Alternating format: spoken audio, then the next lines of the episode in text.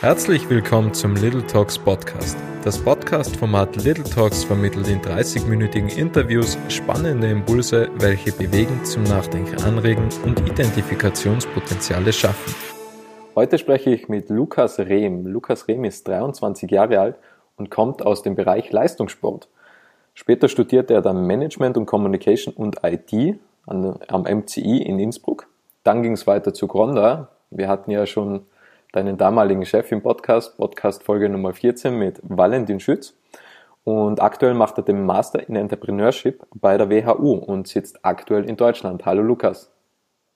Hi Robert, danke für die Einladung. Freut mich, dass ich äh, heute bei dir sein kann. Immer gerne. Lukas, möchtest du ganz kurz nochmals deinen Werdegang ein bisschen so beleuchten? Auf jeden Fall, kann ich gerne machen. Ähm, genau, du hast ja schon die, die, die wichtigsten Punkte eigentlich angesprochen. Ähm, bis ich 16 Jahre alt war, äh, war es mein Ziel, eigentlich mal einen, einen Weltcup gewinnen äh, im Ski-Alpinen äh, Leistungssport. Und äh, genau, war dann im Endeffekt so in einem, in einem Prozess, wo ich mir eben mit 16 Jahren Gedanken gemacht habe, äh, will ich langfristig äh, in dem Bereich aktiv sein, äh, damit irgendwann mein Geld verdienen und ist das überhaupt möglich, beziehungsweise wie realistisch ist das? Ähm, habe mich dann für einen, ich sag mal, klassischeren Weg entschieden und äh, eben in Österreich, in Innsbruck, äh, am MCI äh, mein Bachelor angefangen, Management, Communication and IT und äh, genau, war schon immer relativ aktiv und unternehmerisch interessiert. Ähm, deswegen habe ich dann während meinem Bachelor eben schon angefangen, ähm, als Freelancer für äh, andere Unternehmen, ähm, ich sag mal, Webseiten zu machen, äh, Imagefilme und, und auch Fotos. Und äh, genau, habe mir dann im Endeffekt so äh, meine erste eigene Unternehmensgründung äh, finanziert, äh, wo ich dann im Bachelor äh, Nahrungsergänzungsmittel auf den Markt gebracht habe. Äh, und äh, genau, das haben wir quasi selber produzieren lassen, selber gebrandet äh, und online verkauft. Ähm, das hat sehr, sehr viel Spaß gemacht und ich habe super viel gelernt. Und ähm, genau, doch das, dass ich äh, halt nebenbei auch mit, mit, mit Blogs und, äh, und dergleichen im Internet aktiv war, ähm, bin ich dann im Endeffekt mit, mit Valentin, wie du gerade schon angesprochen hast, äh, in Kontakt äh, gekommen. Ähm, bin dann bei Gronda gestartet äh, als einer der ersten Mitarbeiter und äh, genau, da hat es mir so gut gefallen, dass ich dann eineinhalb Jahre geblieben bin. Ähm, war am Ende für, für Marketing verantwortlich und am Ende dann auch noch für die, äh, ich sag mal, Expansion äh, nach Italien. Äh, und ähm, genau, das war eine coole Zeit. Aber ich äh, hatte dann das Gefühl, dass ich akademisch nochmal ähm, äh, ein, zwei Jahre einlegen könnte. Und äh, genau, habe dann im Endeffekt äh, mein Master an der WHU angefangen. Ähm, während dem Master, äh, Master in Entrepreneurship, den, den ich jetzt dieses Jahr abschließen werde. Und äh, genau, während meinem Master noch zwei Praktika gemacht, eins bei Picos Capital in München äh, und ein anderes eben bei der Boston Consulting Group. Und ähm, genau, wie du schon gesagt hast, geht es jetzt dann im Januar 2021 bei, bei BCG los. Wunderbar. Lass uns nochmals zum Thema Leistungssport gehen, ganz am Anfang. Was, was hat dir das damals gebracht? Also was muss man da für mentale Stärke, abgesehen vom, von den sportlichen Stärken oder von den körperlichen Stärken mitbringen? Was verlangt das, was wird da von einem 16-Jährigen eigentlich verlangt?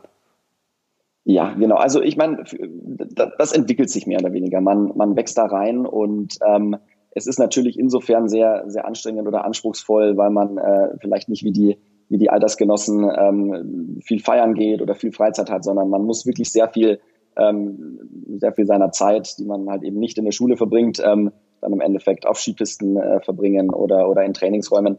Aber ähm, genau, das hat sehr, sehr viel Spaß gemacht und ich äh, muss jetzt dieses Müssen äh, revidieren. Äh, äh, war eigentlich ein Privileg, dass man das machen durfte und, und dafür bin ich sehr dankbar. Und ähm, es ist sehr anspruchsvoll, aber dementsprechend viel äh, nimmt man dann natürlich auch äh, persönlich aus so einer Zeit mit. Hat man dann äh, viel Disziplin gebraucht? Also weil du es angesprochen hast, man hat auf einige Dinge verzichten müssen. Ähm, ja. Wie geht man damit um? Weil ich glaube, mit 16 Jahren haben, hat man grundsätzlich andere Interessen, als wie jetzt äh, jeden Tag Kraftsport zu machen oder auf der Piste zu stehen, wenn die Freunde irgendwo hinweggehen. Wie geht man damit um?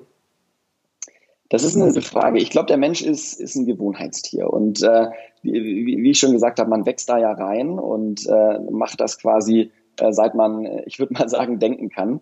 Äh, deswegen fällt einem das vielleicht äh, damals in der Situation ein bisschen leichter, als, als man sich das jetzt von außen vorst äh, vorstellt. Aber nichtsdestotrotz muss man dafür äh, natürlich äh, gewisse Opfer bringen, ähm, die aber dadurch belohnen, äh, dass man eben diesen Sport äh, so betreiben kann. Und äh, gerade beim Skifahren ist man draußen in der Natur und ähm, kann dann zwischendrin bei den Rennen natürlich auch, äh, wenn es gut läuft, Erfolge feiern, die einen motivieren. Und äh, man ist natürlich auch in diesem sozialen Umfeld, äh, in dem das äh, irgendwie gewertschätzt wird und äh, dementsprechend viel, viel Spaß macht das eigentlich. Und äh, ich habe die Opfer damals immer, äh, ich würde mal sagen, sehr gern gebracht. Ja. Wenn man das jetzt so betrachtet, was danach gekommen ist, nach dem Leistungssport, war das wichtig, dass, dass man damals schon die Disziplin aufbringen hat müssen, ähm, dass, man, dass du dann unternehmerisch tätig wirst? Denkst du, wenn dieser Leistungssportaspekt nicht gewesen wäre, wo, wo, wo du hineinwachsen hast dürfen, denkst du, dein Werdegang hätte anders ausgesehen, dass du gesagt hättest, okay, ich will nie mein eigenes Ding machen? Ja, ich würde ich würde sagen, es ist immer schwer zu sagen, was gewesen wäre, wenn. Es wäre definitiv anders gewesen, natürlich, äh, weil ich ganz andere äh, Einflüsse und Eindrücke äh, bekommen hätte.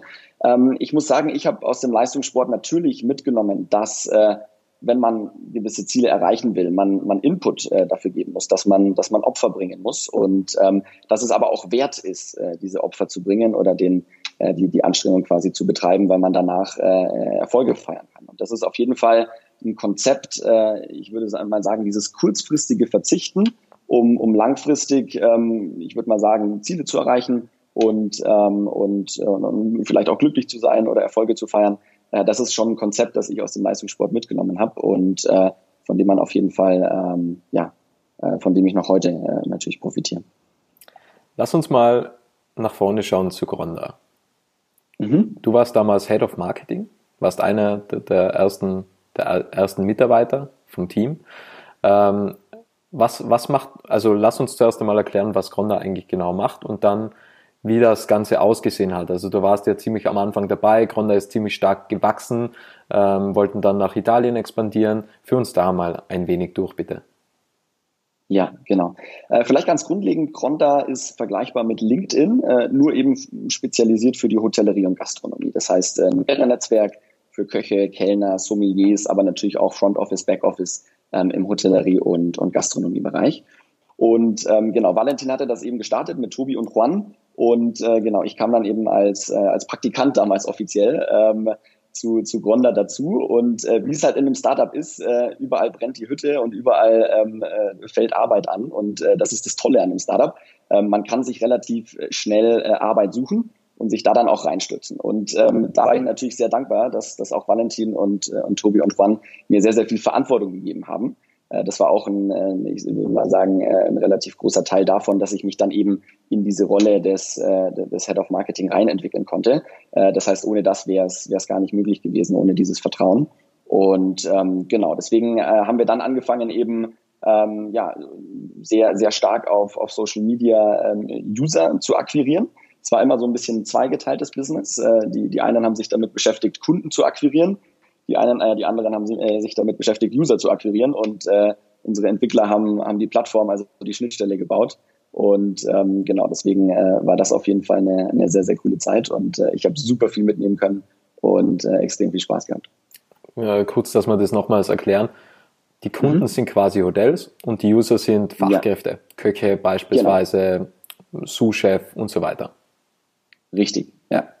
Ähm, ihr habt ja, ihr habt ja eine ziemlich starke Community aufgebaut. Also ihr habt ja auf, auf Instagram ziemlich viel Follower äh, und auch auf, auf Facebook und da ging ja die Post schon teilweise viral.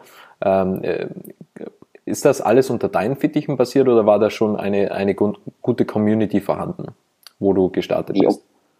Oh, definitiv, auf jeden Fall. Also ich habe eigentlich damals, ähm, äh, und nicht nur ich, sondern wir, wir als Team, wir haben damals äh, eine sehr, sehr tolle Vorarbeit äh, übernommen und auch weitergeführt. Ich meine, ich habe da nach wie vor super eng mit Valentin auch zusammengearbeitet und, und er hatte das eben sehr, sehr schlau gestartet mit dem Blog. Und ähm, im Endeffekt äh, die, diese sehr eng vernetzte Community, die es offline gab, einfach quasi digitalisiert. Und äh, das ist auf jeden Fall was, was uns geholfen hat, äh, dass die Gastronomie und Hotellerie generell eine Branche ist, ähm, die sehr, sehr stark zusammenhält, äh, zusammenhält ähm, die ohnehin schon sehr stark vernetzt ist. Und wir haben das im Endeffekt äh, digitalisiert. Deswegen habe ich quasi, äh, oder damals wir als, als Marketing-Team, auch die anderen äh, im, im Team, wir haben was übernommen, was schon sehr, sehr gut funktioniert hat und äh, das gemeinsam weiterentwickelt. Ihr habt ja auch einen Social Media Award gewonnen. gewonnen. Ähm, wie kam das zustande? Ja, das war natürlich dann so ein bisschen äh, die, äh, das Resultat äh, der, der, der Arbeit, die wir alle äh, investiert haben. Ähm, ich glaube, wir haben damals auch formattechnisch äh, eine gute Entscheidung getroffen, ähm, uns sehr, sehr stark auf Video zu spezialisieren. Ähm, hatten ja damals ähm, die, die, die sogenannte Signature Dish Reihe gestartet, Äh, ich glaube, das war ein ordentlicher Boost für Gronda, wo wir eben zusammen mit Sterneköchen ähm, äh, Content erstellen. Also wir haben quasi deren äh, bekannteste Gerichte abgefilmt. Äh, und das war im Endeffekt eine Win-Win-Situation, weil äh, die Köche hatten coolen Content, den sie natürlich selber teilen konnten und äh, ein qualitativ hochwertiges Video ähm, äh, quasi äh, umsonst bekommen.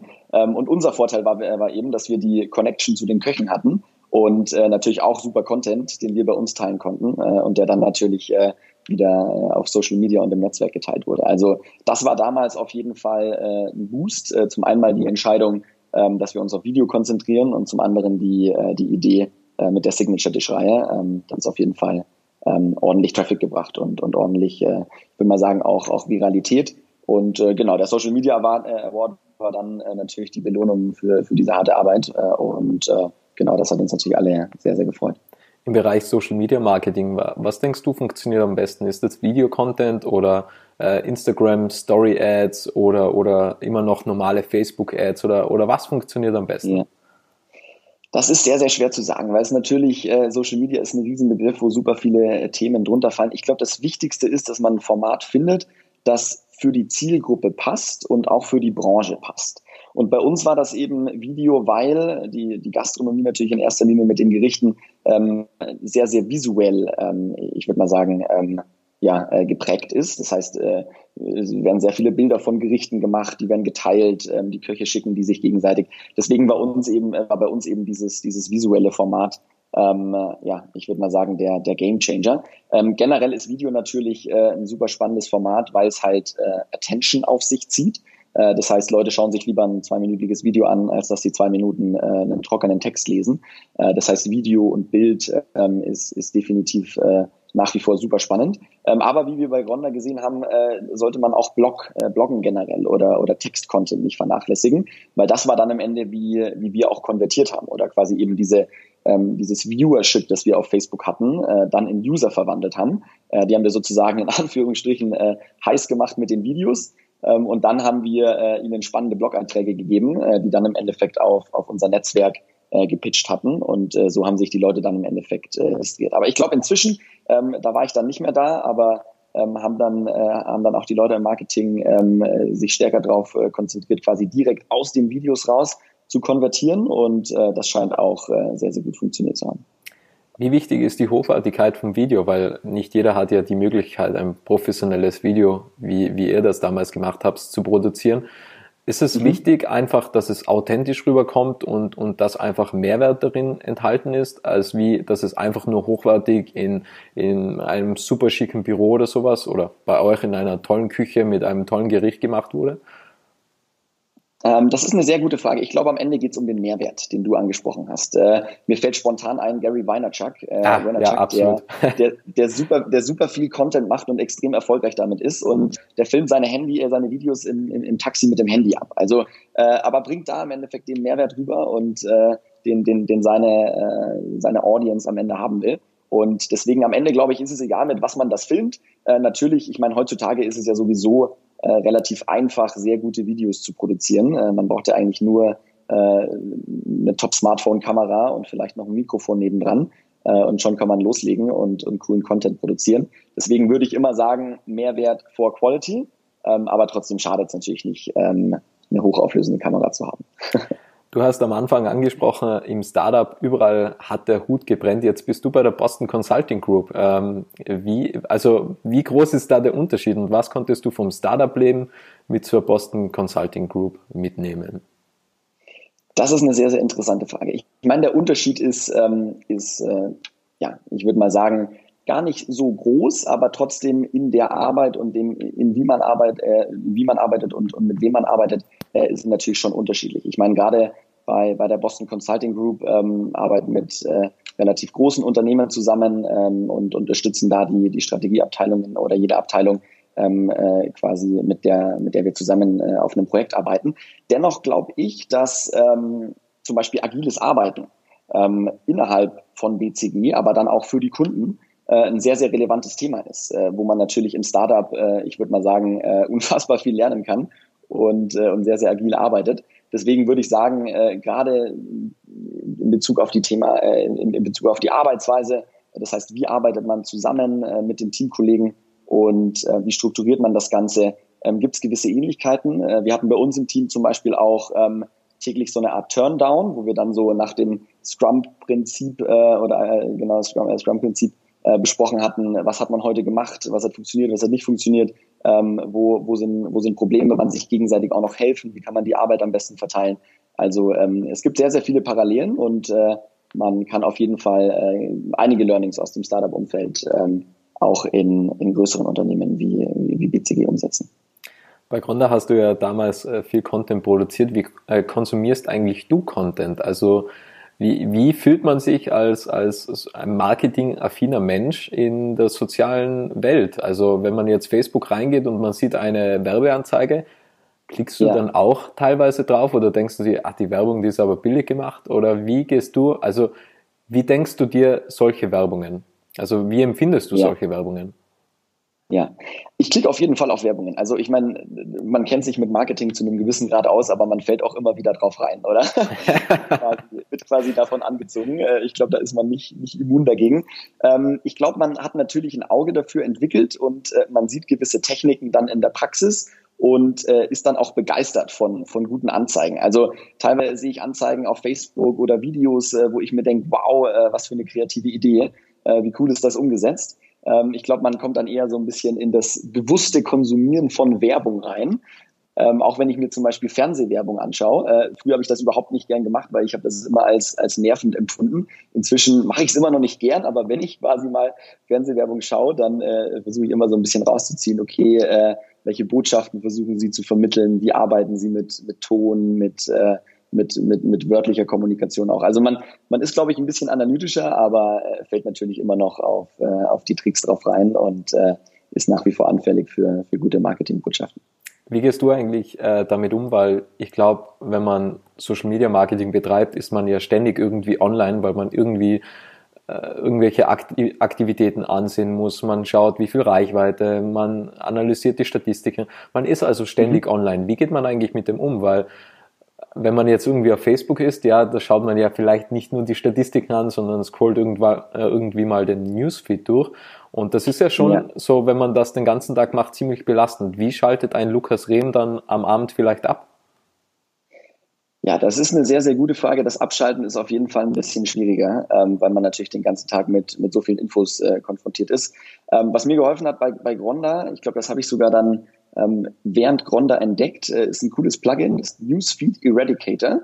Äh, das kann man in Chrome installieren und äh, dann hat man auf einmal kein Newsfeed mehr, wenn man auf äh, Facebook schaut. Stattdessen hat man dann inspirierende Zitate äh, anstelle des Newsfeeds. Äh, das hilft auf jeden Fall, um so ein bisschen Informationsdiät zu betreiben, auch wenn man ständig online ist. Ähm, ja, nichtsdestotrotz trennt man, glaube ich, in gewisser Art und Weise zwischen, zwischen Arbeit und, und privatem Konsum. Und äh, ich meine, Marketing ist der einzige Bereich, in dem man sehr, sehr viele oder in dem sehr, sehr viele Informationen auf einen einprasseln äh, und man irgendwie lernen, damit, äh, lernen muss, damit umzugehen. Ähm, deswegen, ähm, ja, würde ich sagen, ich glaube, was, was wichtig ist, ist einfach, äh, sich Momente zu nehmen, in denen man äh, no Input, no Output hat. Äh, da versuche ich mir eigentlich jeden Abend so fünf bis zehn Minuten äh, zu, in denen ich äh, weder produziere noch konsumiere.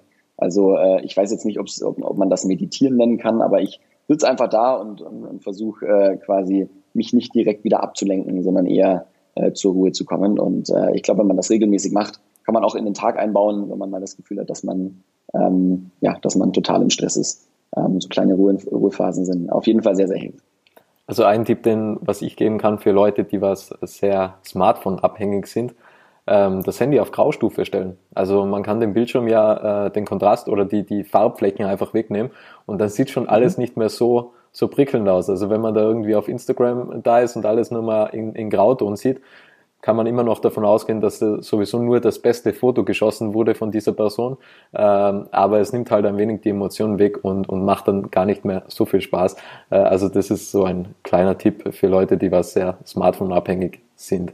Ähm, lass uns mal weiterschauen. Du hast ja, hast ja eine große Vision, ja, oder große Vision. Du hast eine, ich würde sagen, große Vision. Ähm, du willst dein eigenes Unternehmen starten, dein eigenes Unternehmen gründen und hast die letzten Monate, wie du im Vorgespräch erwähnt hast, äh, stark reflektiert und du planst jetzt. Also wie kann man, kann man überhaupt so langfristig planen, weil du hast da wahrscheinlich eine richtige Strategie äh, zurechtgelegt und, und wie machst du sowas? Also wie setzt du eigentlich überhaupt Ziele und wie kommt die Intuition, dass du ein Unternehmen gründen möchtest? Genau, vielleicht erst zur, zur Intuition. Ähm, mich hat das schon immer begeistert, äh, was im Kleinen anzufangen, äh, das dann groß zu machen oder wachsen zu sehen, auch mit anderen Leuten ähm, im, im Team dann quasi das, das aufzubauen äh, und dann am Ende den, den positiven Impact äh, zu sehen. Das hat mich bei Gronda auch immer fasziniert. Ich meine, wir haben ja wirklich Leuten dabei geholfen und Gronda hilft nach wie vor Leuten dabei, ähm, Jobs zu bekommen und äh, das verändert Menschenleben zum Positiven. Und äh, sowas selbst zu starten und, und damit im Endeffekt einfach positiven Impact zu haben, ähm, das hat mich schon immer fasziniert. Äh, deswegen ist, ist die, die Gründung eines eigenen Unternehmens auf jeden Fall äh, was, was ein sehr großes Ziel von mir ist und, und wo ich darauf hinarbeite. Ähm, jetzt zur Frage, ob und wie man das planen. Äh, man kann das auf jeden Fall planen beziehungsweise darauf hinarbeiten. Ähm, die Frage ist nur immer, in welchem zeitlichen Horizont.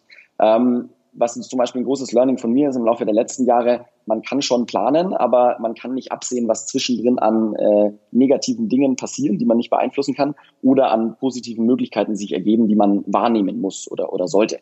Ähm, deswegen ähm, vom Planungshorizont ist es, glaube ich, wichtig, dass man einen Plan hat, dass man eine Richtung verfolgt ähm, und dass man aber gleichzeitig flexibel ist ähm, für, für die Sachen, die sich, die sich rechts und links äh, quasi ergeben. Ähm, vom zeitlichen Horizont, äh, ich glaube, es ist immer gut, so einen, äh, je nach Lebensphase, ähm, äh, so einen zwei, ein, zwei Jahresplan zu haben. Wenn man mal so zwei Jahre in die Zukunft blicken kann und sagt, äh, okay, das sind so die, die zwei, drei Schritte, ähm, die ich gehen will, die Ziele, die ich erreichen will, ähm, das macht auf jeden Fall Sinn. Und ähm, genau. Jetzt kommt natürlich da auch so ein bisschen die Frage mit ins Spiel, wie kann man sich denn optimal äh, auf eine Unternehmensgründung vorbereiten? Ähm, oder kann man das überhaupt? Ähm, ich finde ja. Ähm, es gibt super viele Beispiele für alle Wege. Das muss man auch vorher nochmal dazu sagen. Also es gibt Leute, die weder studiert noch eine schulische Ausbildung haben, die unfassbar fähige Unternehmer werden und, und sehr, sehr große Unternehmen aufbauen. Und es gibt Beispiele für, für alle anderen Wege. Ähm, und da muss man halt so ein bisschen in, in diesem äh, Konstrukt an Möglichkeiten äh, muss man seinen eigenen Weg finden. Und äh, für mich war der eben der Weg, dass ich gesagt habe, okay, ähm, ich will einfach viel Erfahrung sammeln, ich will viel sehen. Ähm, deswegen habe ich auch äh, das Praktikum bei Gronda gemacht, äh, dann Gap hier verlängert. Äh, deswegen war ich bei bei Picos Capital in München, äh, war ich bei der Boston Consulting Group und auch bei Speed Invest und habe einfach versucht, möglichst viele Eindrücke für mich zu gewinnen und, und möglichst viel zu lernen. Und ähm, genau, das war quasi für mich äh, in, in der Vergangenheit äh, hat sich das als, als sehr sinnvoll erwiesen äh, und, und hat mir geholfen, da einfach einen, ja, einen, eine gewisse Perspektive auf die Dinge zu entwickeln. Und ähm, genau, wie gesagt, mein nächster Schritt ist jetzt äh, nochmal ähm, äh, quasi in der Beratung ähm, äh, im, im Januar 2021 einzusteigen und äh, da noch, äh, ich sag mal, mich persönlich weiterzuentwickeln und, und mir Fähigkeiten anzueignen, um dann in, wie gesagt, zwei, drei Jahren ähm, wieder zu reflektieren, ist jetzt der richtige Zeitpunkt, ähm, bin ich jetzt äh, quasi, äh, ja, ready ist vielleicht äh, ein blöder Begriff, weil man ist ja immer mehr oder weniger ready, aber ähm, ich sage immer, genau, man ist nie bereit. Also beziehungsweise der richtige man, Zeitpunkt. Der, der, richtige Zeitpunkt ist ja nie da. Ja, also wichtig ist, dass man es halt irgendwann ja. macht, weil so, wenn, genau, äh, ja. ich sage immer besser, besser unvollkommen begonnen als perfekt gezögert, weil so ja. diese, diese, ja, jetzt bin ich 100% vorbereitet, ja, es kommt ja dann doch ganz anders. Ja, also Deswegen genau, sage ich genau. immer, man ist ja nie bereit, so im Endeffekt. Ja. Auf jeden Fall. Und deswegen ist es ja dann wichtig, wenn man sich für so einen Weg entscheidet, dass man sagt, ich sammle erst Erfahrung und gründe dann, dass man den Zeitpunkt nicht verpasst und, äh, und dass man das Ziel nicht aus den Augen verliert. Ähm, genau, und das sollte man schon, schon immer äh, präsent, nicht nur, äh, nicht nur im Hinterkopf haben, äh, haben sondern äh, dementsprechend auch äh, ja, präsent irgendwo aufhängen oder wo man es öfter sieht und, und öfter dran denkt. Gibt es ein Lebensziel eigentlich auch oder planst du nur, nur unter Anführungsstrichen ein paar Jahre voraus? Ja, ich glaube, ein Lebensziel ähm, ist sehr schwierig. Ähm, ich glaube, ich habe mehr eine Lebensphilosophie. Also wie ich äh, am Ende dann auf mein Leben zurückblicke und, und welche Dinge mir generell wichtig sind ähm, im, im Leben. Ähm, das könnte ich jetzt gar nicht so an, an einem Ziel irgendwie quantifizieren. Ähm, klar gibt es ein paar Dinge, die, die ich äh, gemacht haben will, äh, bevor, bevor ich dann von, äh, von, von dieser Welt wieder weggehe. Ähm, das ist zum Beispiel ein Unternehmen gründen, ne? das ist äh, einen gewissen Social Impact zum, ähm, auf, auf die Gesellschaft auch, äh, Leute zu inspirieren, Leute glücklich zu machen. Ich glaube, das sind so, so generelle Lebensprinzipien, die einen dann in der Entscheidungsfindung leiten. Ähm, genau, aber so eine, so eine Art Bucketlist äh, habe ich bis jetzt noch nie wirklich äh, angefangen oder geschrieben. Du bist ja eher so ein Macher, also habe ich den Eindruck. Also du, du machst sehr viel Dinge, du fangst Dinge an und bringst sie auch fertig. Ja, das ist ja auch so eine Sache, nicht nur anfangen, sondern auch weitermachen. Ähm, mhm. Wie motivierst du dich? Wie bleibst du motiviert? Also was, was bewegt dich immer so, so positiv zu sein und, und einfach mit, mit so viel Energie ähm, das ganze Leben äh, in Angriff zu nehmen? Ja, ich glaube, ähm, Visualisierung, bewusst oder unterbewusst, ist was, was einem sehr stark dabei hilft, Dinge fertig zu fertig zu bringen oder äh, ich würde mal sagen vor, voranzutreiben auch. Ähm, das hat den Grund, weil wenn man sich grundlegend die Frage stellt, was motiviert dann oft sind es ja Emotionen, ähm, die einen veranlassen, irgend, irgendwas zu tun. Und wenn man sich wirklich vorstellen kann, wie man, wie man sich fühlen wird oder wie diese neue Realität aussehen wird, die man sich mit dem quasi äh, schaffen will, was man aktuell tut. Wenn man sich das sehr bildlich und emotional vorstellen kann, dann ähm, ist das, glaube ich, was, was einen sehr, sehr stark motivieren kann. Ähm, das war zumindest bei den, bei den letzten Projekten immer so, auch wo ich zum Beispiel ähm, Rise On gestartet habe, äh, ein anderes Projekt, ähm, das ich jetzt, äh, wo ich jetzt schon seit zwei Jahren bin. Äh, das war immer so die, die Idee. Ich habe mir äh, versucht, immer, immer bildlich vorzustellen, ähm, wie diese Seite am Ende fertig ist, wie Leute drauf schauen, wie Leute die schön finden, ähm, wie Leute die, äh, die Informationen, die sie auf der Seite finden, äh, dann irgendwie hilfreich anwenden. Und äh, das war eigentlich immer was, was, was, mich, sehr, äh, was mich sehr, sehr stark motiviert hat, ähm, sich einfach das sehr bildlich und emotional auch vorzustellen, ähm, wie das Projekt, an dem man gerade arbeitet, zum Beispiel dann ähm, aussehen wird, wenn man dran bleibt.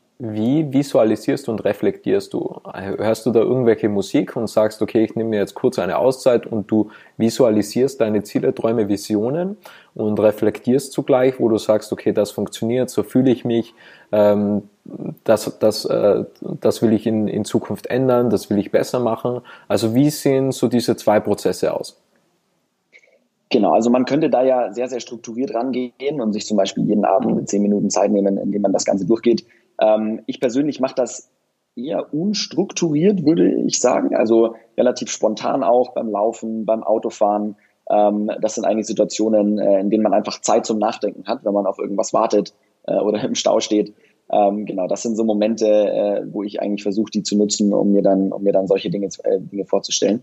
Also nicht so sehr strukturiert, ähm, aber dafür ähm, genau spontan und äh, ich versuche es auch immer regelmäßig zu machen. Gerade, gerade bei solchen Dingen ist, glaube ich, Regelmäßigkeit sehr, sehr wichtig, äh, weil nur dann knüpfst du im Endeffekt auch gedanklich die, ähm, ja, die Verbindungen, ähm, dass das dann auch anhält und vielleicht auch irgendwann automatisiert abläuft.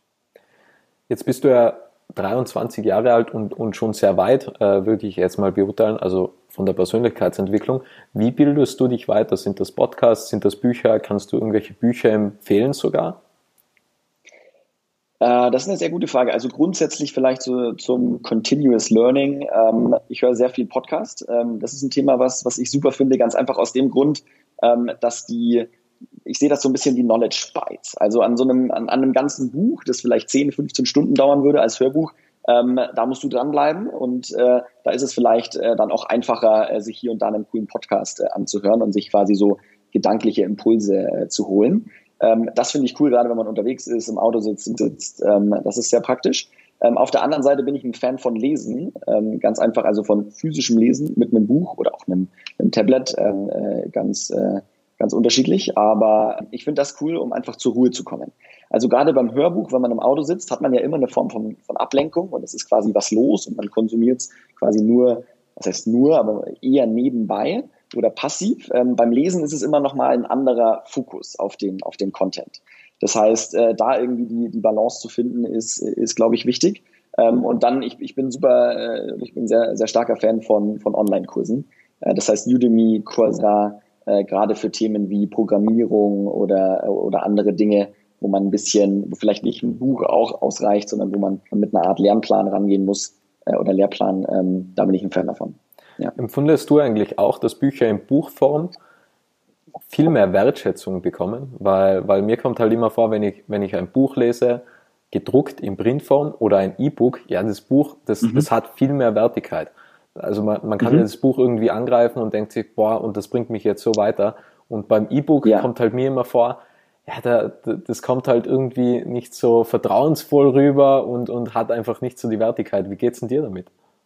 Ja, das ist ein sehr, sehr guter Punkt. Ähm, ich glaube, das Problem an E-Books ist, dass das E-Book ja in diesem Tablet drin ist, mit dem man auch andere Dinge macht. Also es ist immer eine Frage von, mit was assoziiere ich dieses Gerät, dieses Medium, oder? Und im einen Moment scroll ich vielleicht durch Facebook, im ähm, spiele ich ein lustiges Spiel und dann zehn Minuten später lese ich ein Buch drauf. Also ich glaube, ähm, physische Bücher haben einfach so einen, so einen gewissen, ja, sind so ein gewisser Artefakt, die für was Pro Produktives oder für was Werthaltiges äh, dann auch stehen. Ähm, deswegen kann ich da nur zustimmen. Also wann immer man äh, äh, die Möglichkeit hat, äh, ein physisches Buch zu lesen, ähm, dann, dann sollte man das auch tun. Ähm, ich persönlich muss sagen, ich war jetzt die, die letzten Monate auch, unterwegs äh, und da war ein Tablet einfach manchmal praktischer ähm, als, als ein Buch. Aber wenn ich die Wahl habe zwischen Buch oder Tablet, äh, würde ich mich auch immer fürs Buch entscheiden. Da schließe ich mich definitiv an. Gibt es ein Lieblingsbuch von dir, beziehungsweise gibt es Bücher, was du empfehlen kannst, wo du sagst, boah, die sind einfach ultra krass, die muss man gelesen haben? Ähm, das ist eine sehr, sehr gute Frage. Ich meine, was auf jeden Fall sehr sinnvoll ist. Es kommt immer darauf an, in welchem Bereich und, und, in welcher Stage man auch ist oder was die Ziele sind. Ähm, ich muss sagen, das sind, das sind Klassiker der, der Persönlichkeitsentwicklung, wie äh, so Bücher wie äh, äh, Sieben Wege zur Produktivität. Ähm, das ist ein Buch, äh, das ich jedem empfehlen kann. Ähm, dann von äh, äh Anthony Robbins, ähm, die, äh, das Robbins Power Prinzip heißt das, glaube ich. Ähm, NLP generell eine äh, ne super wertvolle und super effektive Methode, um, äh, um mit verschiedensten Dingen umzugehen. Ähm, also das mal so die zwei Klassiker auf der, auf der Persönlichkeitsentwicklungsebene und ähm, Genau, also das wären so zwei Bücher, die ich, die ich wirklich jedem empfehlen kann. Und dann, wenn man jetzt in die einzelnen Fachrichtungen reingeht, ähm, wird es dann vielleicht ein bisschen zu detailliert, aber ähm, ja, das wären so die zwei, die zwei Klassiker.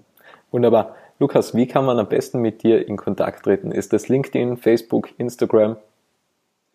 Genau, also alle drei, alle drei Sachen funktionieren äh, problemlos. Super. Ähm, genau, gerne, gerne über Instagram äh, oder oder LinkedIn. Äh, das funktioniert auf jeden Fall am einfachsten. Äh, ansonsten ähm, genau gerne auch eine Mail schreiben äh, lukas.rehm.whu.edu. Ähm, die lese ich auch jeden Tag. Also gibt genug Möglichkeiten und äh, würde mich freuen. Super. Lukas, ich sage ganz, ganz herzlich Danke für deine Zeit und deinen wertvollen Inhalt und danke an alle, die da draußen zugehört haben. Super. Ich bedanke mich auch. Danke für die Zeit und äh, ja. Bis bald hoffentlich. Auf jeden Fall. Bis bald. Ciao. Und wenn dir diese Folge gefallen hat, dann kannst du diesen Podcast auf YouTube, iTunes und Spotify abonnieren.